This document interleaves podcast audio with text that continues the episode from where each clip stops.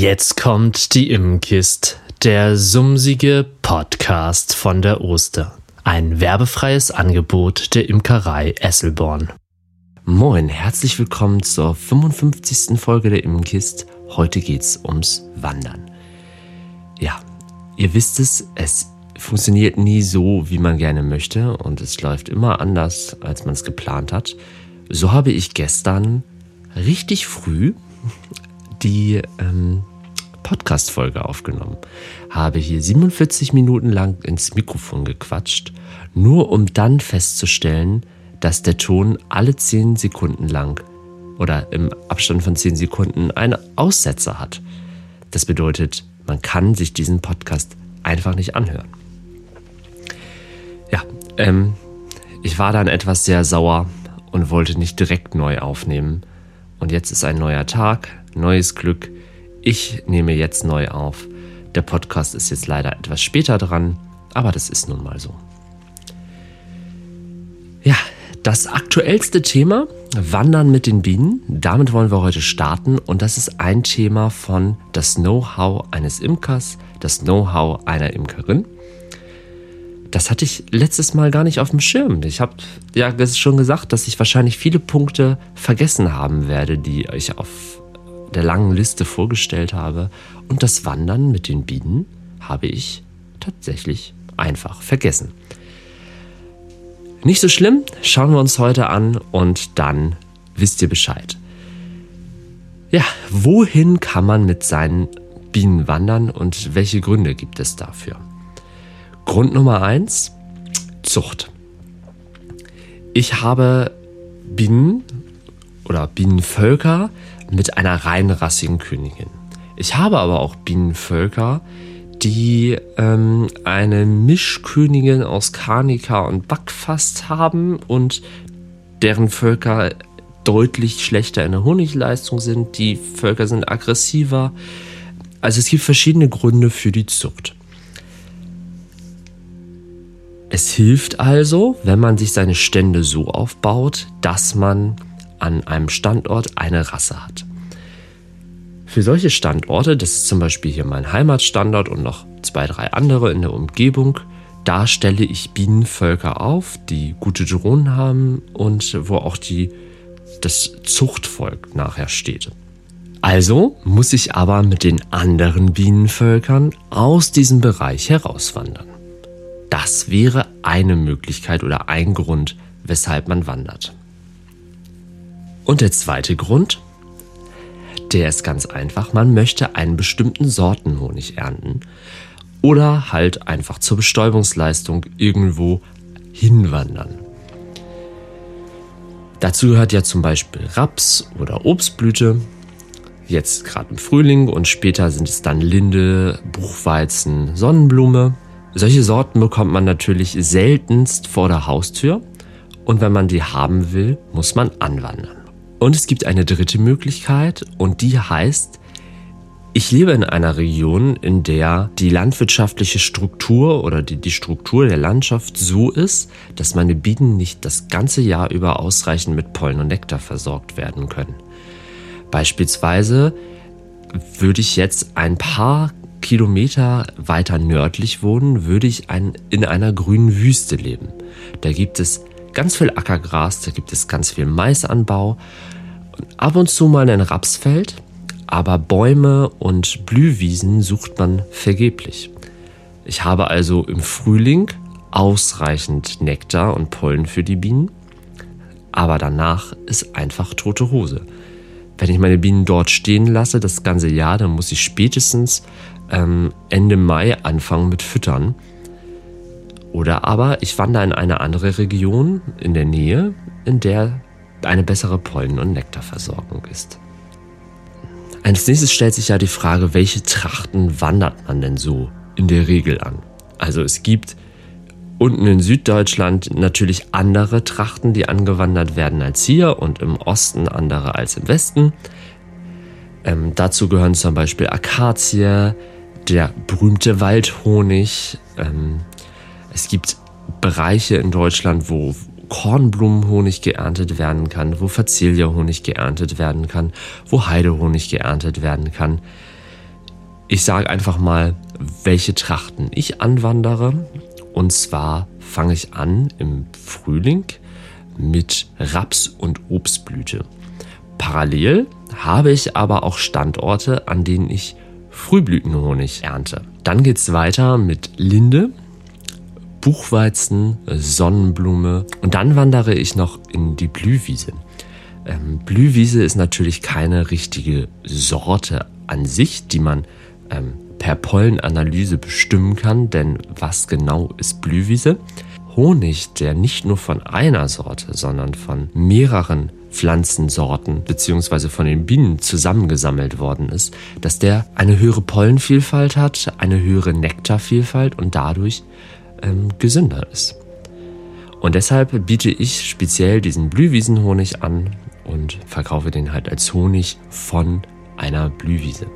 Und dann gibt es natürlich auch noch die Sommertracht, die Sommerblüte aus mehreren unterschiedlichen ähm, Honigen ähm, oder an einem Standort, wo halt ein großer, eine große Vielfalt an Pflanzen vorliegt.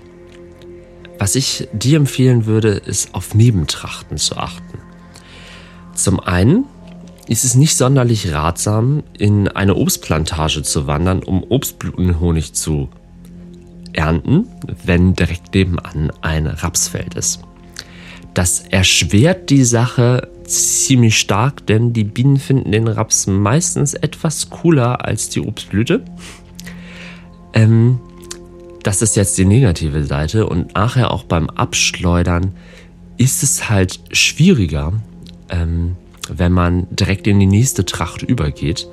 Dazu erzähle ich mir später gleich noch was. Aber ich empfehle trotzdem darauf zu achten, ob es Trachten in der Nähe gibt, die eventuell auch vorzuziehen. Denn wenn es wie letztes Jahr ein sehr kalter und nasser Frühling ist, dann kann es sein, dass man in einer Obstplantage steht. In dieser Obstplantage wundervolle Apfelbäume sind, die blühen, aber diese Apfelbäume keinen Nektar führen. Da Apfelbäume, ich meine ab 16 Grad erst, ähm, Nektar führen es ist dann so, dass man da steht mit den Bienen und man denkt sich, ihr müsstet doch jetzt was sammeln und sie sammeln nichts, weil halt einfach nichts reinkommt. Dann ist es gut, weil Bienen fliegen ja auch deutlich früher schon, wenn man in der Nähe vielleicht noch Löwenzahn hat, wenn, ähm, naja, auf jeden Fall einige andere Bäume und Pflanzen und Blumen da sind, an denen Bienen sich im Notfall bedienen könnten.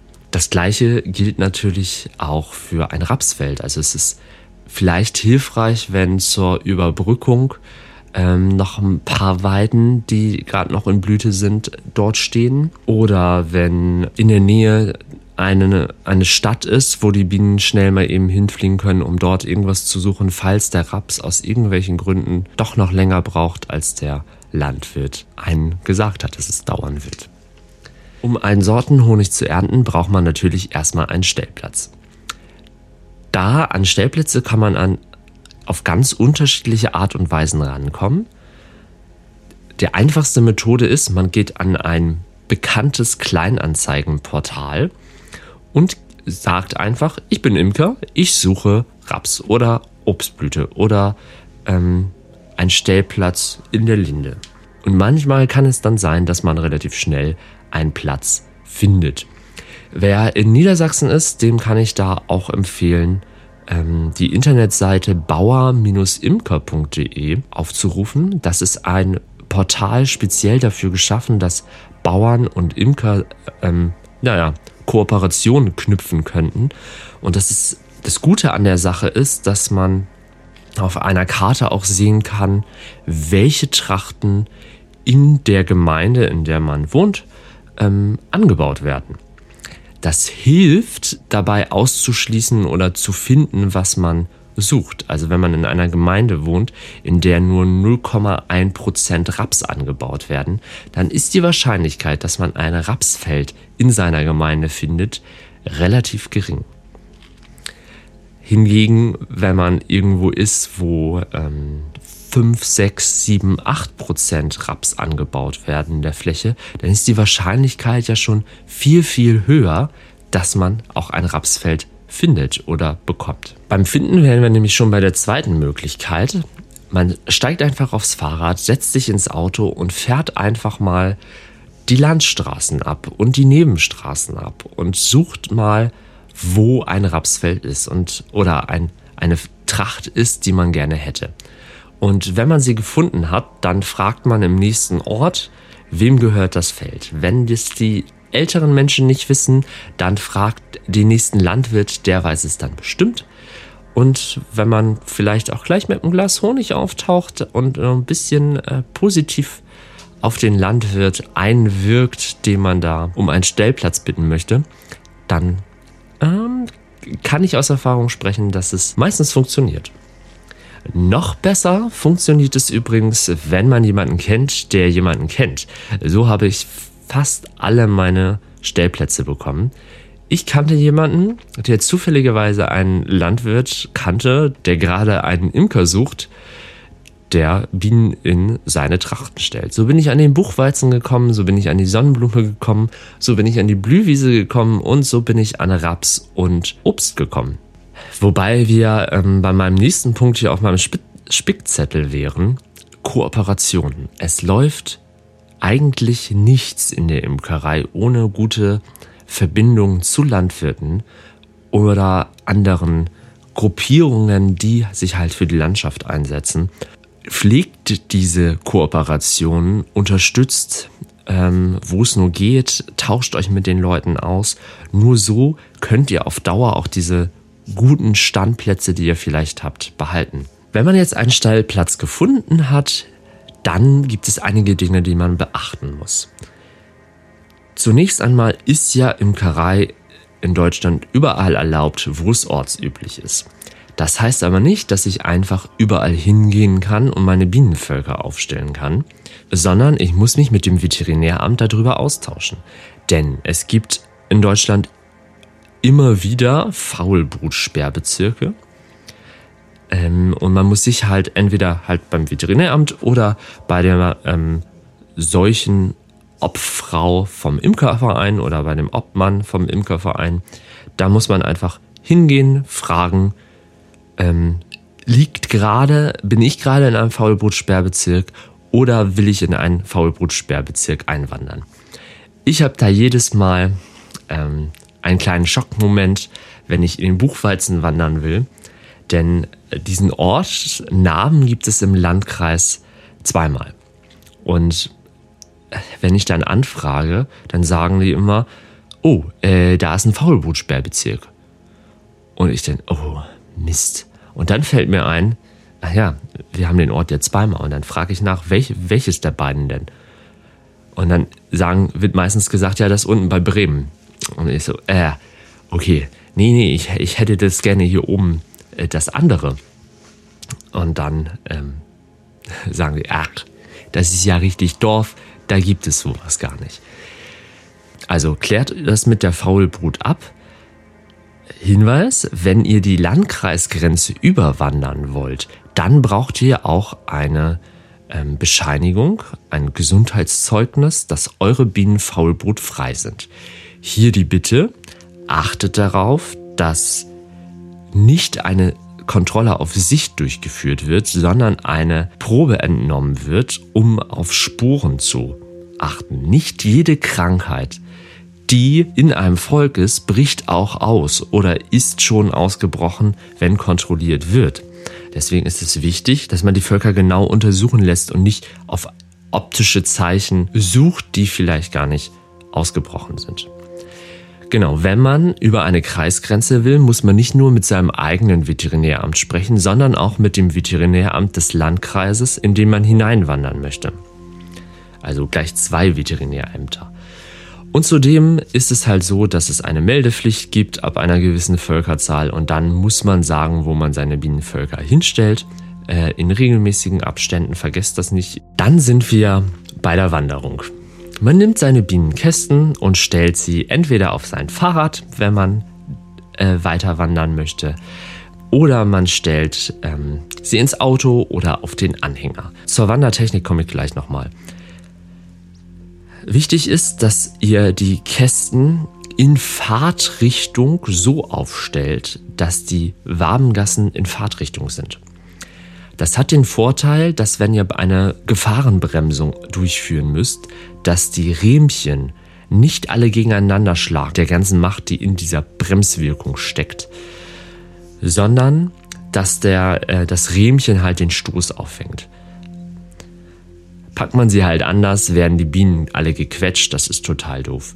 Und seitliches Schaukeln, das ist dann ja noch drin, ich weiß, aber bei einem guten, bienenfreundlichen Fahrstil wackelt das gar nicht so hin und her. Also man kann nicht äh, mit Vollgas durch Schlaglöcher donnern.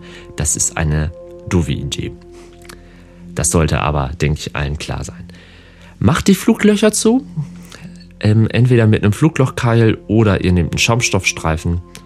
Ähm, macht das Flugloch zu, sonst habt ihr ja ähm, eine wilde Party im Auto gerade. Das äh, macht nicht ganz so viel Spaß. Und ich empfehle, in den Morgen hinein zu wandern, nicht in die Nacht.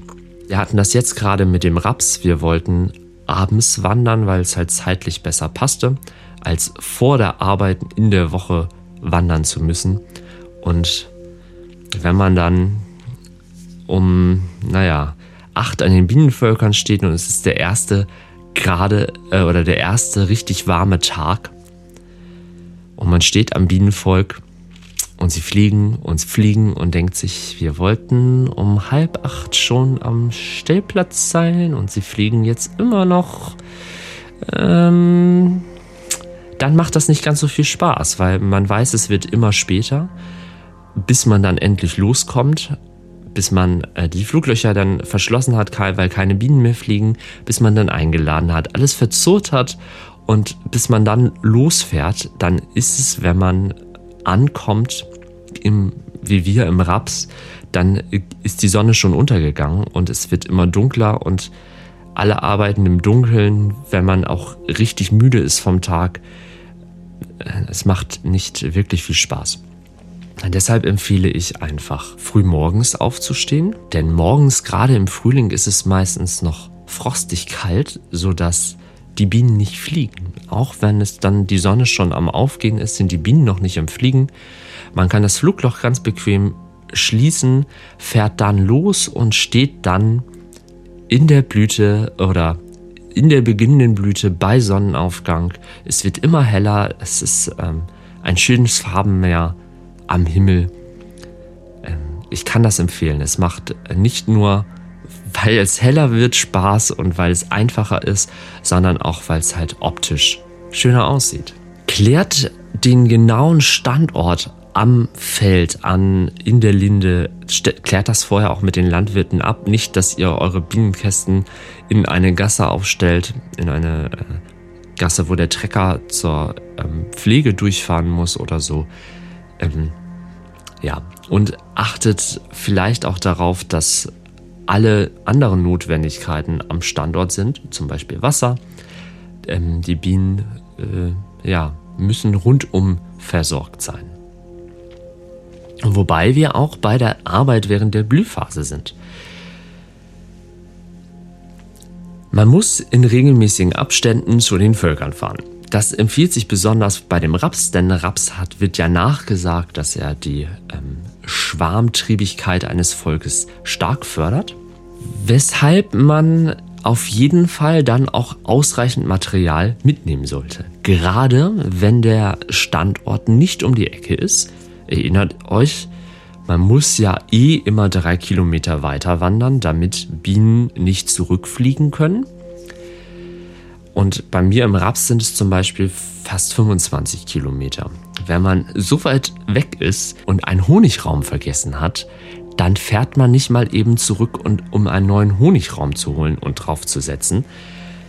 Nehmt also mehr mit, als ihr braucht. Das gilt für Honigräume, das gilt für ähm, Rähmchen, das gilt für Ablegerkästen und es gilt für Stockmeißel und so weiter. Also bevor ihr da äh, den Stockmeißel irgendwie irgendwo verloren habt und ihr wisst nicht mehr wo, habt lieber einen zweiten dabei, bevor man ohne Stockmeißel da an den Völkern rumarbeiten muss, weil man äh, es irgendwie verpeilt hat.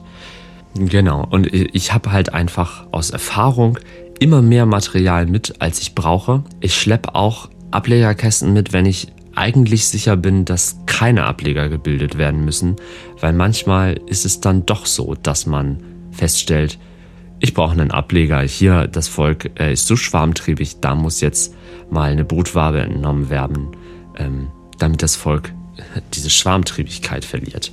Irgendwann kommt dann die Blühphase auch dem Ende entgegen. Es kommt zur Abwanderung. Es gibt verschiedene Möglichkeiten jetzt. Das ist abhängig davon, wie lange ihr noch an dem Standort stehen bleiben könnt, was ihr für Pläne mit den Bienen habt und wie feucht der Nektar ist. Also im Raps zum Beispiel, wenn keine andere Tracht in der Nähe ist, empfehle ich es, die Bienenkästen einfach noch zwei, drei Tage länger stehen zu lassen.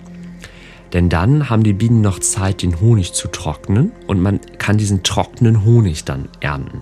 Wenn ihr die Bienen aber dringend woanders braucht, dann fluchtet man den Honigraum leer, fluchtet man die Bienen ab, nimmt die Honigräume und setzt sie an einem anderen Standort auf ein Volk drauf, sodass die den Honig dort trocknen können, während man die Bienen, die man sofort braucht, ähm, wegfahren kann.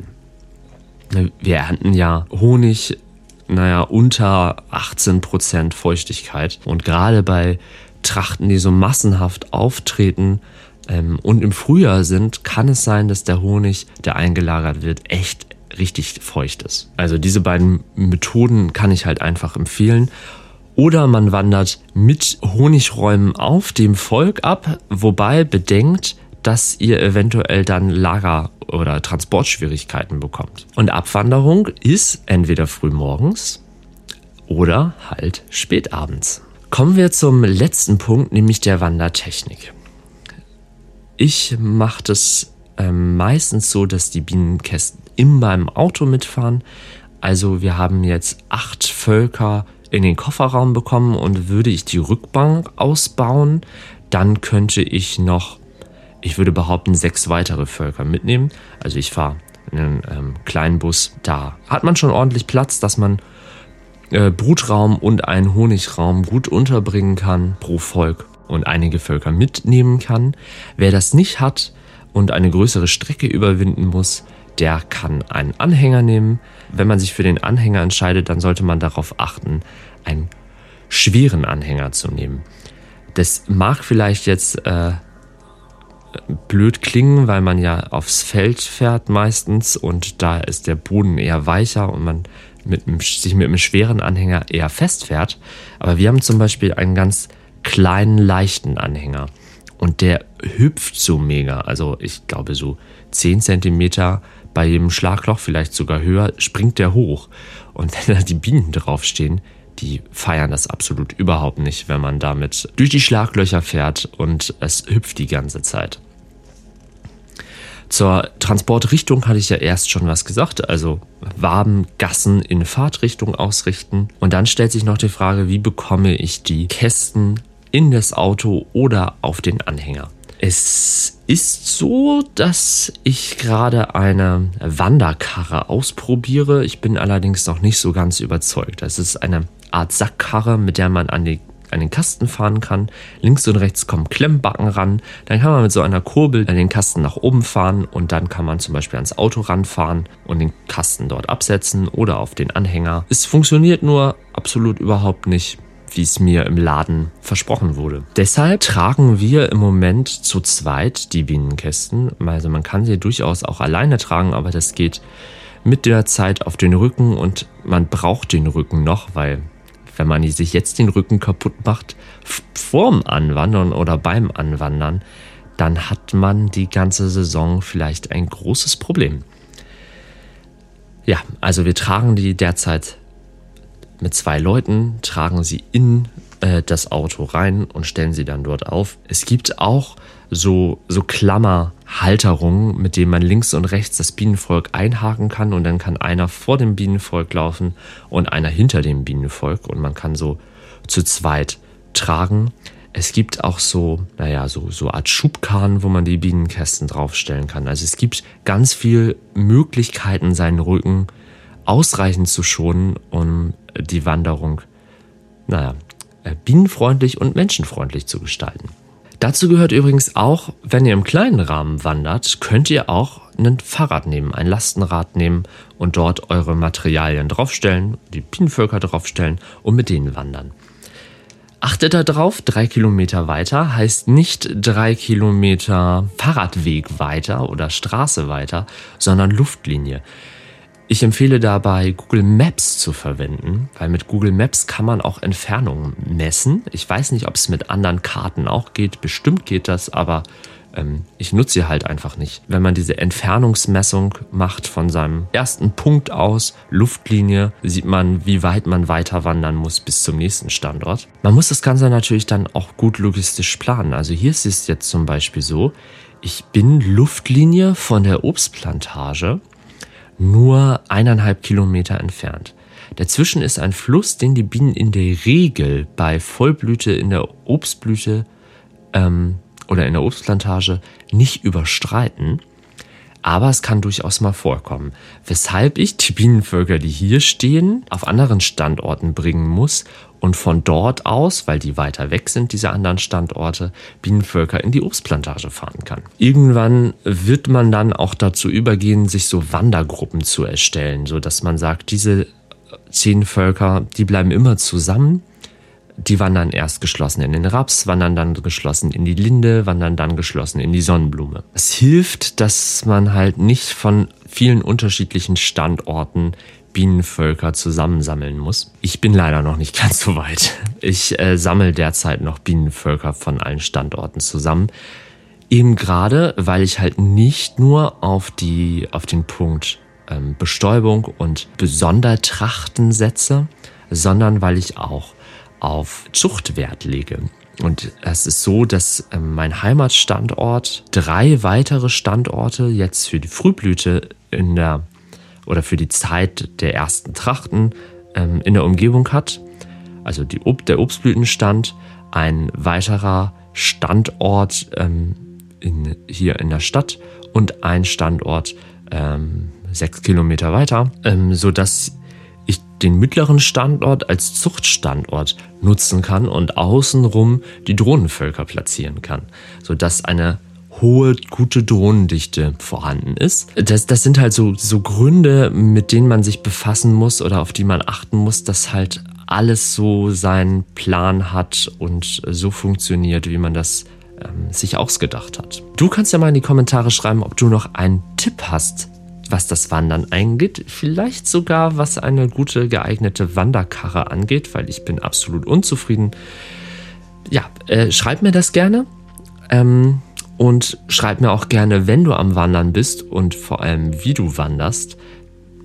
Ich habe auf Instagram schon einiges von vielen von euch gesehen, aber falls noch der eine oder andere da sich mitteilen möchte, schreib mir gerne, das interessiert mich auf jeden Fall, man lernt als Imker einfach nie aus. Und deshalb soll es nächste Woche auch weitergehen mit das Know-how eines Imkers. Ich weiß noch nicht genau, mit welcher Folge oder mit welchem Thema wir weitermachen. Es wird aber weitergehen. Dann hoffentlich auch weiterhin stotterfrei und mit laufender Technik und etwas früher und äh, geplanter, als es heute ist. Ich wünsche dir eine wundervolle Woche, mach's gut und lass dich nicht stechen.